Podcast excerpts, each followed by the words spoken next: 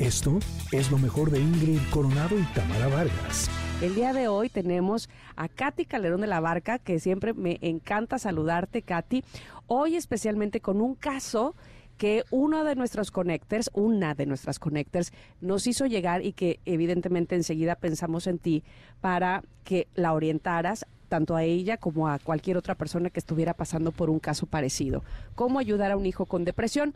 Y este caso nos llegó por WhatsApp, que si ustedes, evidentemente, connectors, tienen eh, alguna problemática donde consideren que alguno de nuestros expertos, de nuestros colaboradores, puede ayudarlos, por supuesto que eh, será una muy buena opción que nos escriba al 5578651025. Bienvenida, Katy. Hola, pues gracias, gracias porque siempre me reciben con una linda sonrisa las dos y bueno, saber que todos nuestros connectors se benefician de lo que podamos cualquiera aportar, pues la verdad es un gusto y le da sentido a nuestras vidas. Así que pues ah, vamos vamos a aprovechar, vamos a, sacarle jugo. Bien, Lole. ¿Quieres leer lo que nos escribió nuestra connector? Sí, mira, dice, tengo dos hijos. Eh, uno de 17 y una de 16. En algún momento les compartí que desde hace seis años me separé del papá de mis hijos por infidelidad de parte de él. Mi ahora ex esposo ya tenía casi tres años con ella y le rentaba un departamento. Ella tenía una hija de su relación anterior y cuando le decimos a nuestros hijos del por qué nos separamos, él les comparte que tienen una hermana. Desde hace seis años mi hija se deprimió, pero más después de la pandemia y ahora sufre de ansiedad. Bueno, para no extenderme más, desde el sábado pasado le dijo a su hermano que para junio ella se suicidaría. El domingo en la noche me lo dijo mi hijo e intenté hablar con ella. Ella se sintió atacada y traicionada por su hermano, no quiso hablar conmigo y le llamamos a su papá para que nos ayudara. Él vino a la casa. Pero sin lugar a dudas, yo creo que estos casos, más que eh, pedir ayuda a personas cercanas, hay que pedir ayuda a un especialista que sepa cómo tratar, ¿no? Eh, una situación como esta. Sí, sí, 100%. Y eh, por un lado, qué valiente y qué bueno que es hermano, ¿no? Este, ella, bueno, que nos escribió, es hermano que pudo abrir la boca, porque a veces en este tema de, de voy a traicionar o la lealtad con mi hermana que me dijo que no le cuente a nadie, aquí creo que es súper importante hablar de este tipo de eh, situaciones en familia, decir, si a ti te pidiera tu hermano que hicieras esto, si a mí me pidieran, o sea, ¿cómo lo manejarías? Porque cuando la vida de alguien corre peligro, ahí es donde tenemos que usar la valentía y con todo el miedo a la traición, a que se enoje conmigo, es más importante su vida y el poder decir, este, necesito que, que esto lo sepa alguien más, necesitamos ayudarte, yo te quiero y necesito que esto sea algo que podamos poner en manos de alguien que haga algo por ti, ¿no? Entonces, eh, me quiero, por un lado, tomar esa parte que me parece indispensable que hagamos con nuestros hijos, que lo pueden eh, vivir, digamos, con un amigo, lo pueden vivir con algún hermano, con algún primo, y que esto es importante, siempre pedir ayuda ayuda y siempre compartirlo con alguien.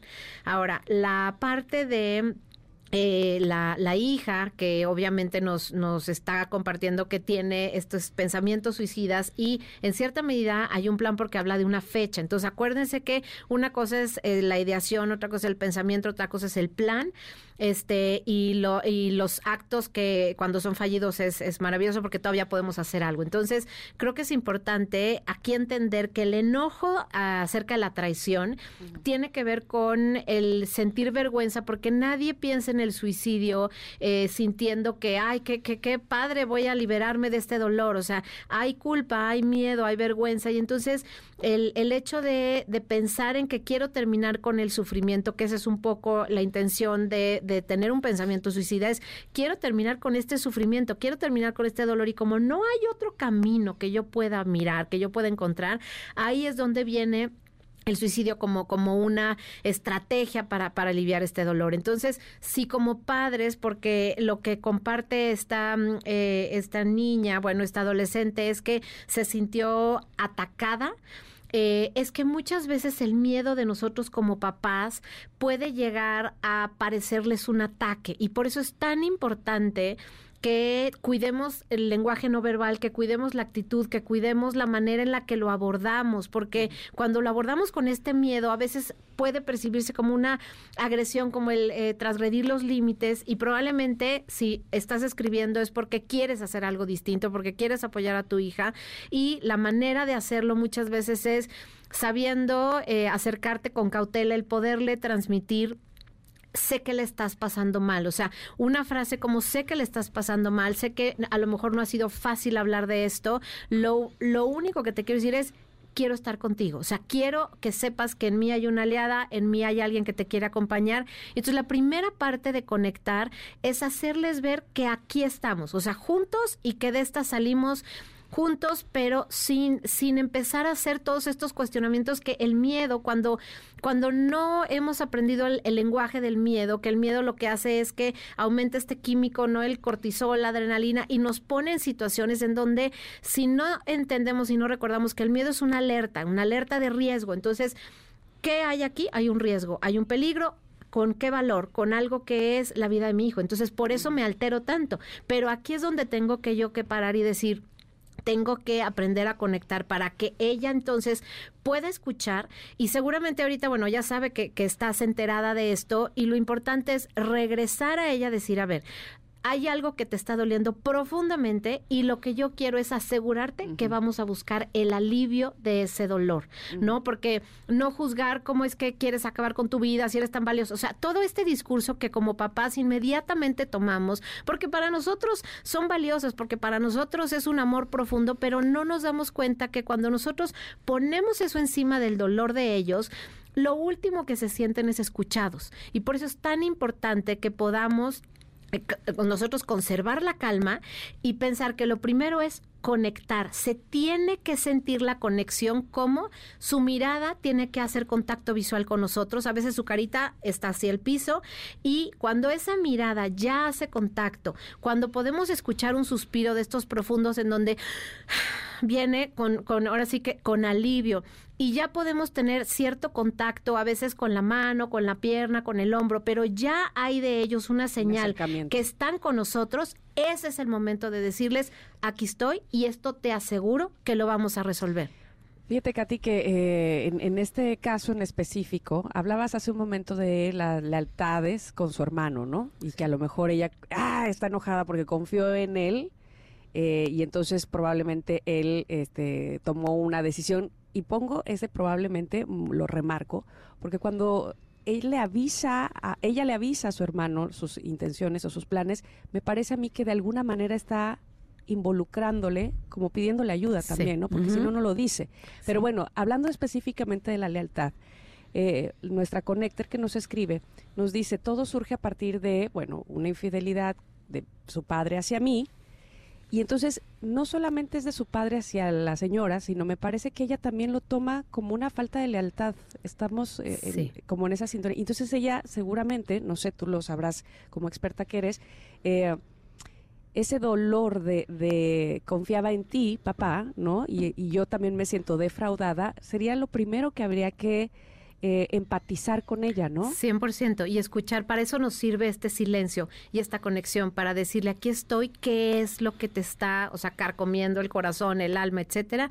Y ahí es donde eh, generalmente eh, algo muy importante, recordemos, las emociones vienen en cóctel, o sea, vienen varias. Puede ser, fíjate, aquí el tema, sí, de hay una hermana que es con la que, contra la que voy a competir. Hermana con la que probablemente mi papá pasa más tiempo.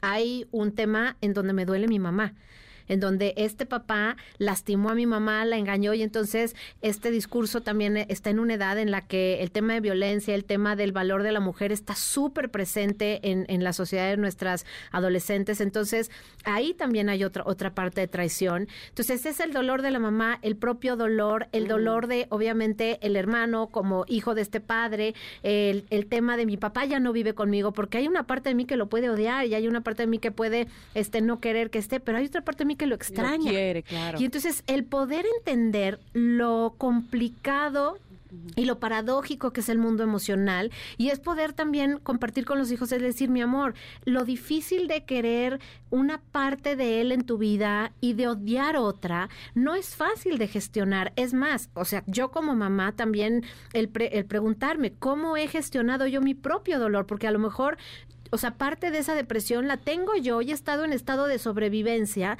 pero realmente yo tengo un dolor que no he sanado y sigo en una situación probablemente de duelo. Entonces también es aquí importantísimo ver, yo como mamá dónde estoy, yo como mamá me estoy sintiendo incapacitada a lo mejor de abordar porque algo me pasó con esta infidelidad, con esta salida de la pareja, este, y a lo mejor me quedé también con la sensación de desprotección. O sea, es, es como entender todo lo que hay alrededor de alguien que llega a pensar en el suicidio es multifactorial. Entonces, por eso de entrada, la parte que nos toca ahorita, que es las emociones, es entender cada una de las emociones que hay, el tema de que son contradictorias y entonces el permitirnos no juzgar eso, el permitirnos entender que cada pedacito de esa emoción lo tengo que integrar con la desilusión, con la decepción, con el dolor, con la traición, con todo lo que se está sintiendo. Y si se fijan, es una cascada de emociones lo que se está está sintiendo, ¿no?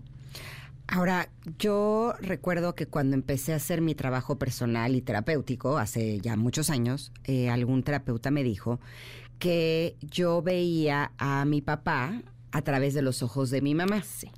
Y como ellos habían tenido un divorcio muy complicado, entonces yo tenía enojos que ni siquiera me correspondían a mí.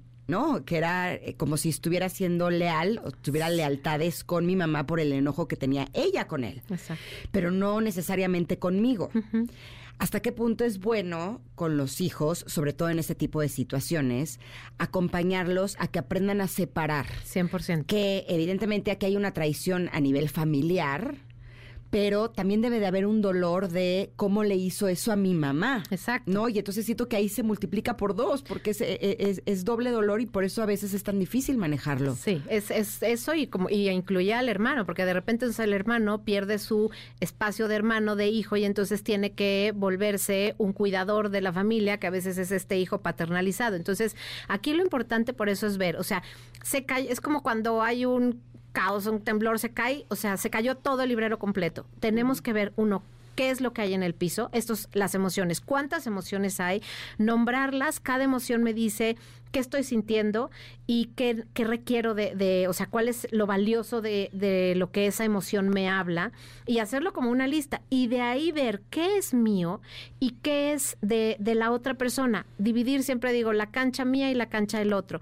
La cancha del otro yo no la puedo resolver. El dolor de mi mamá la soledad de mi mamá o la desprotección de mi mamá, yo no me puedo encargar de esa. Necesito, uno, identificar si me estoy queriendo encargar de ella para dejarla de cargar. Porque eso hacemos los hijos. Generalmente, por eso a veces es esto, es decirles, yo siempre les digo a los papás, lo mejor que puedes hacer por tus hijos es que vean a un papá conectado, a un papá que le dice, sí estoy triste, pero voy a estar bien, yo me encargo de mi tristeza, dame un abrazo y con ese abrazo me das alivio. No, pero, y cuidar que no se alíen con nosotros, porque siento que ahí podrían estar rompiendo su relación con el papá o con la mamá, según sea el caso. Siempre. ¿No? Ponerlos en esa situación es terrible. Es terrible. El daño emocional que eso provoca es gigantesco. Sí, o sea, yo puedo estar furiosa, enojada, odiando a la otra parte del equipo de pareja, pero si yo hago que mi hija o mi hijo pierda su relación con su papá o con su mamá, es como si los estuviera mutilando emocionalmente, ¿no? Entonces, necesitamos saber qué es mío y como papás hacernos responsable. Esto es mío y mi enojo con la otra pareja es mío y de la otra pareja no te no tienen por qué cargarlo nuestros hijos y eso es indispensable que lo podamos hacer. Y por otro lado, enseñarles también a nuestros hijos, o sea, para para podérselos enseñar, primero tenemos que ver qué me estoy contando acerca de esta situación, qué es lo que yo me estoy diciendo. Ay, qué malo tu papá que me dejó, que, o sea, esto que yo me estoy diciendo es la historia con la que mi hija va a cargar. Si yo estoy en paz con esto, entonces es más probable que mi hija pueda estar en paz. Si yo soy una mujer que sé que voy a salir adelante, que confío en mí, que voy a hacer mi trabajo personal, que voy a buscar plenitud en mi vida, eso es más fácil que mi hija, que mi hijo vea a una mujer completa, plena, segura, con el dolor, pero sabiendo qué hacer con él. Y entonces, ¿qué les estoy dando? El mensaje de cada uno nos podemos hacer responsables de nuestro dolor, de nuestras heridas y hasta poder llegar a separar, tu papá tuvo las decisiones, tuvo las, eh, tuvo eh, el origen, digamos, de sus heridas, ha hecho que actúe de la manera en la que actuó. Tú hazle saber lo que a ti te duele y tú hazle saber lo que tú necesitas de él. Una cosa es decirle y expresar qué necesito, otra cosa es que él lo vaya a cumplir, pero ya dentro del poderlo expresar, acuérdense que expresión es igual a no depresión. Por eso es tan importante que podamos ser capaces de expresar. Si el menor sabe que necesita ayuda, pero no quiere recibirla y es hasta agresivo, ¿qué se hace? Bueno, algo que hemos hablado en otras ocasiones, justamente la agresión, o sea, hablar de la agresión, es decir, y no decirlo como tal de, ay, mira cómo te pones, sino acuérdense que es muy importante hacer descripciones, o sea, que me digas que es un poco, digo, si nos pudiera dar feedback de qué es agresión para él, qué es que se ponga agresivo, el decir, déjame, no, no, este, yo no necesito nada. O sea, hay, hay frases que nosotros a veces interpretamos como agresivas y lo importante cuando no sabemos exactamente qué es lo que está pasando con nuestros hijos, describir ayuda muchísimo.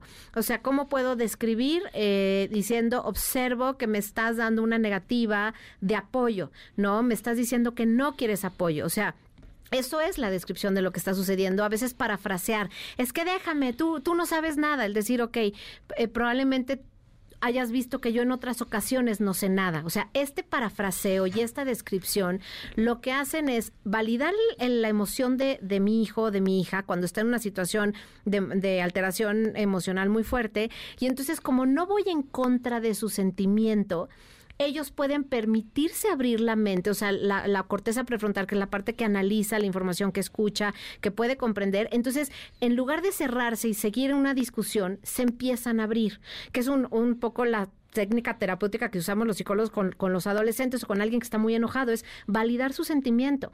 ¿Crees que no, va a servir para nada? No, ya he ido a otros psicólogos y no sirven para nada, son una basura. O sea, ¿crees que todos son una basura? O sea, te ha ido muy mal con ellos. Sí, acuérdate la vez que me traicionó uno que dijo que... Ah, entonces hubo uno que te traicionó. Cuando hacemos esto ellos empiezan a abrir porque se sienten validados.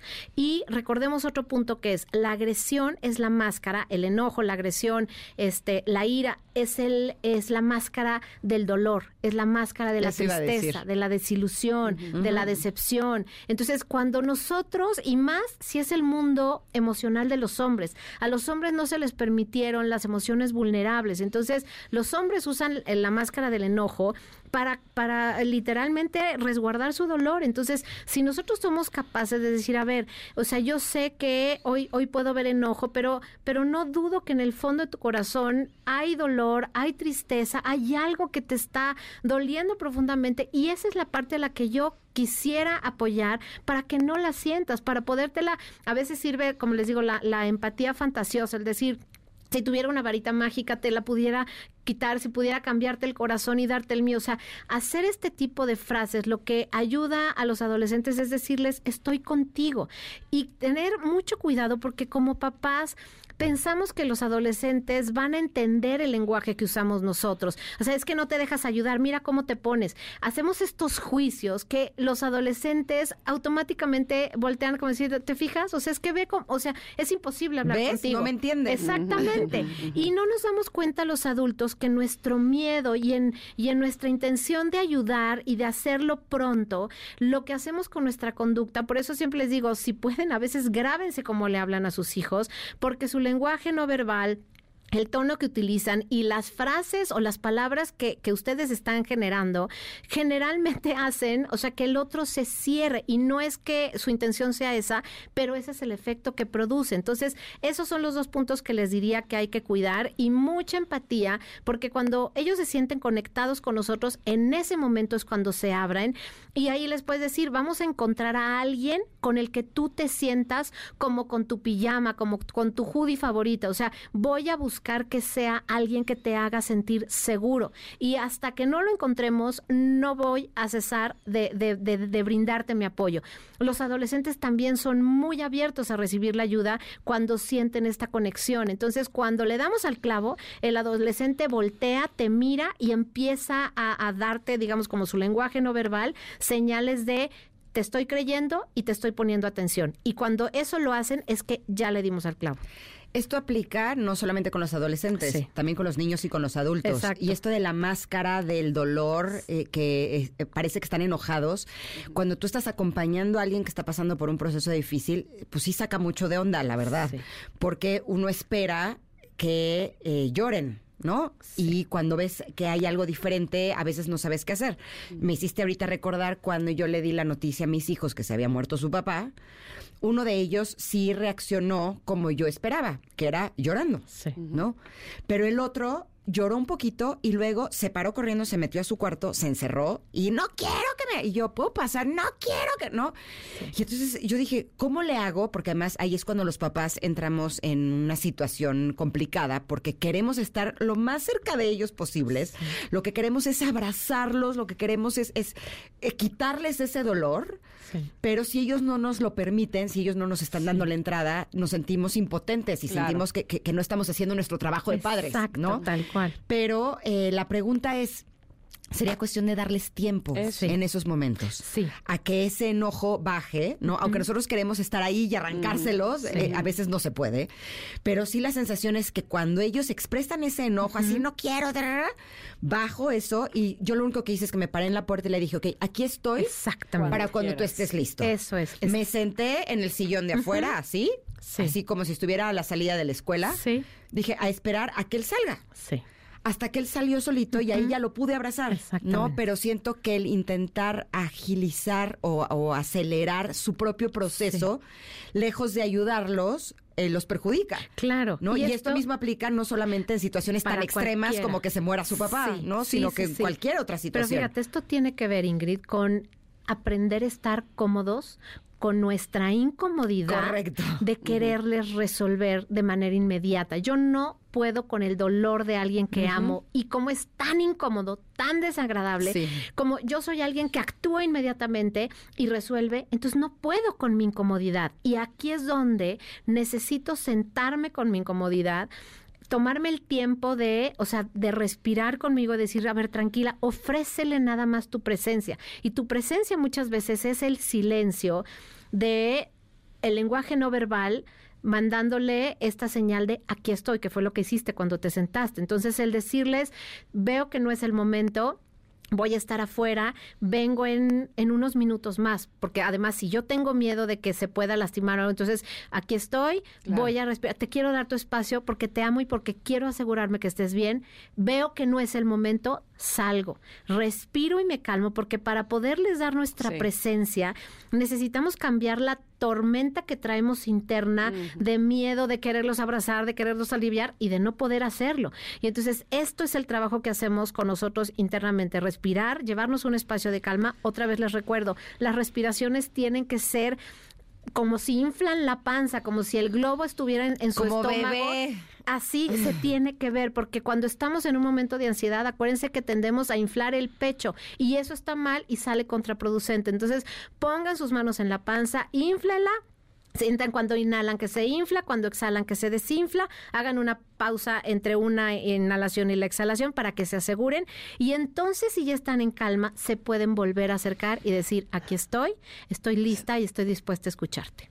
Híjole, qué importante. Todas las cosas que has dicho aquí en, en este espacio, siempre, pero evidentemente yo espero que eh, haya sido de mucha ayuda tanto para la Connector que nos escribió todo su caso como para quienes están escuchando y que se sientan identificados. Katy, ¿dónde más te pueden localizar si necesitaran más de tu apoyo? Claro que sí, les dejo mis redes sociales, es Katy C de la Barca, Katy se escribe C-A-T-H-Y y acuérdense que en mi canal de YouTube hay un, o sea, un programa de ansiedad, hay uno que tiene que ver con los miedos, con los adolescentes, están ahí, están, o sea, sin ningún costo para que, ahora sí que son recursos para disposición de ustedes, aprovechenlos y obviamente el libro que lo encuentran en todas las librerías y lo pueden pedir y llega a su casa, o Adolescencia, Oportunidad y Reto, ahí vienen todos estos recursos de autorregulación para que puedan ser mejores padres para sus adolescentes. Gracias, Katy, como siempre un placer tenerte. Gracias. Gracias.